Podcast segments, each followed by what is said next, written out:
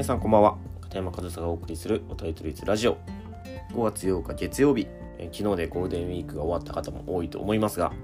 えーゴールデンウィーク明けの今週もいつもと変わらず配信やっていきたいと思います。で今日はですねあの面白い記事を見つけたのでそれをシェアしていきたいなというふうに思います。では早速まずその記事の紹介からしていきますね、えー記事のタイトルから読みます、えーフルカウントさんの記事で大谷翔平は従来型と違う野球経験2年移植コーチの研究材料となるわけというタイトルなんですけど、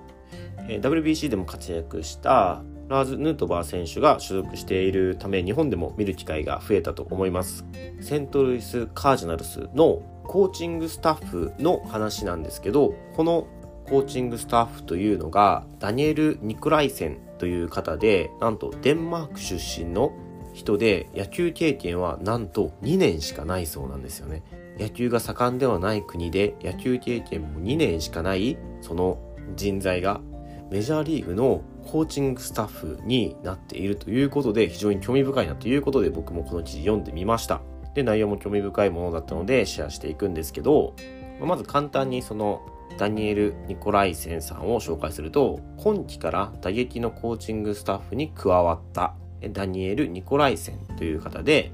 デンマーク出身で大学の女子ソフトボール部を指導した経歴があると。昨年までは3年間カージナルス傘下のマイナーチームの打撃コーチ補佐として動作解析を専門とし選手が不審に陥った際には的確な修正ポイントを示すなど打者からの信頼を得ていると。でそもそもサッカーやウィンタースポーツが人気のデンマークでなぜ野球に興味を持ったかというと小学生の時にテレビで見たアメリカ映画のメジャーリーグで野球に魅了されたと。もうそれだけで高校卒業後に、えー渡米を決意しニュージャージー州の2年生の大学で野球部に席を置いたが実力不足で選手の道は断念。しかし根拠好きから来る耐久心は膨らみ動作解析に基づいた打撃フォームを独自に研究したと。で、大学で、ボランティアの打撃コーチ補佐から指導の道をスタートし、えー翌年正式に打撃コーチとしてその大学で職を得るとそのチームの打撃が良かったんですって。でそれその評判を聞いたカージナルスがダニエル・ニコライセンさんに声をかけるに至ったというような流れで、まあ、カージナルスのコーチングスタッフに就いたということなんですけど最近増えましたよね。こういう、まあ野球素人とは言わなくても、まあ、その野球選手としての実績や実力がなくてもコーチになったりコーチングスタッフ、まあ、指導側につくという人。で僕はこれはすごくいいことだと思います。でこのダニエルさんに関してもそうですけど、まあ、その野球に関してはその実力不足だったということですが今ダニエルさんがやってることは動作解析じゃないですか。その題材が野球なだけでやっていることは動作解析なんですよね。だから動作解析のプロなんですよ。逆にこれをプロ野球のコーチたちが動作解析が必要だということで同じ動画を見たとしても、まあ、おそらくそのダニエルさんの方がもっと詰めたところまで動作を解析していけると思うんですよね。むしろその野球だけをやってきたコーチたちにそこまでできないと思うんですよ。でもこれは別にそのどっちかが劣ってるとかじゃなくてそのコーチが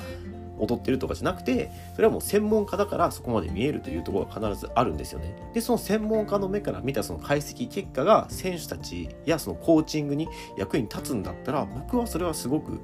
指導やそのコーチングスタッフとして重要なピースだと思いますしその野球の経験だけが野球の指導に活かせるというわけじゃなくてそれこそ今テクノロジーがねどんどん発展してきていろんな器具や機材がそのスポーツ現場野球の現場にも取り入れられてきていてそのより正確な数値化だったり、まあ、それこそ動作解析みたいなのができるようにはなってきてるんですけどそのテクノロジーを使う側が使いこなせなければそれは本当に宝の持ち腐れというかそのテクノロジーや科学とかそういう新しい機器材とかのパフォーマンスが発揮できないと思うんですよね。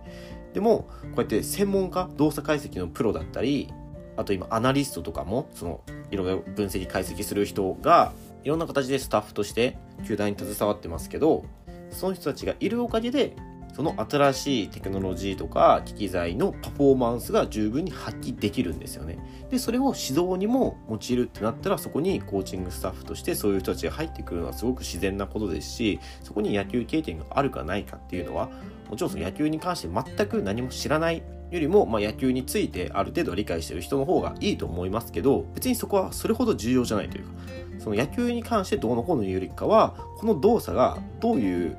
根拠でどういう結果になっているかっていうその解析分析が仕事でそのそれに基づいた指導が行われるということはもちろんこれは相性もあると思いますけどコーチの感覚的な曖昧な指導よりもこういう数値や分析結果の的確な根拠のある指導の方が選手たちにとっても分かりやすいと思うんですよね。修正ポイントは明確であるとか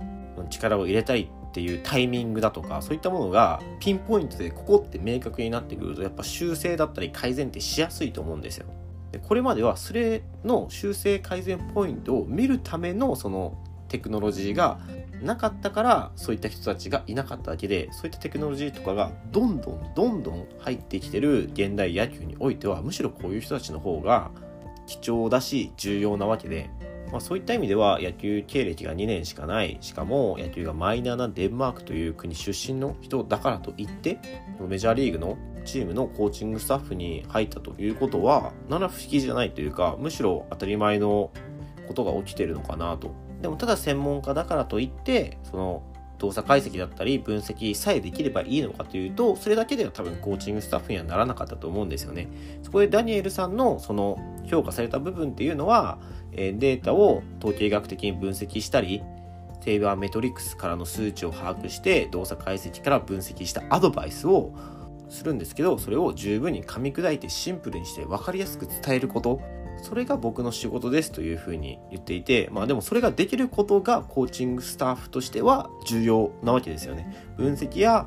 解析ができる人っていうのは他にもたくさんいるだろうけどそれにちゃんと噛み砕いて選手でも分かるようにその分析や解析が専門じゃない選手やあのコーチたちにそれが分かるように伝えるということに多分長けてたんだろうなと。それで選手たちからも信頼を得ていて、コーチからも信頼を得ていて、マイナーチームのコーチングスタッフからメジャーリーグのコーチングスタッフまでキャリアアップしていったという経歴を見るとやっぱりそこには信頼というものがあるんだなというふうに感じるのでね。やっぱそのこれからやっぱりアナリストだったりこういう動作解析分析を専門とする方っていうのは野球の現場で野球だけじゃないですね。スポーツの現場でどんどん求められてくるとは思うんですけどやっぱりそれだけではなくてそれを伝えるということはすごく大事でそれが両方ができる人っていうのはまだそんなにいないのかなと。だからこそダニエルさんは評価されているんだろうなというふうに思いますし、本当にこれから増えていく役職というか仕事だと思うのでもしそういうアナリストだったり分析解析を専門とする方そういったものを目指されてる方もちろんその勉強も大変だとは思いますけどもし現場でね何かやっていくっていう風になってくるとそれをうまく上手に分かりやすく伝えるということ。それも大事なスキルじゃないかなということでもし目指されている方がいたらダニエルさんのその分かりやすく伝えるとというところは真似した方がいいんじゃないかなと思ったので今回の記事シェアさせていただきました、まあ、こうやって新しいものが入ってくると新しい仕事が生まれるみたいなことっていうのは別にその野球に限ったことではなくて社会としても当たり前のことだと思うのでそこでね、まあ、第一人者とは言わずともこうやって先にそういうポジションを取った人っていうのはやっぱり真似するとかあとは参考にする上ではすごくいいお手本になると思うのでもし興味がある方は参考にしてみてください。はい。ということで今日は僕も気になった記事を皆さんとシェアしてみました。え、今日も最後までお聴きいただきありがとうございました。片山和也でした。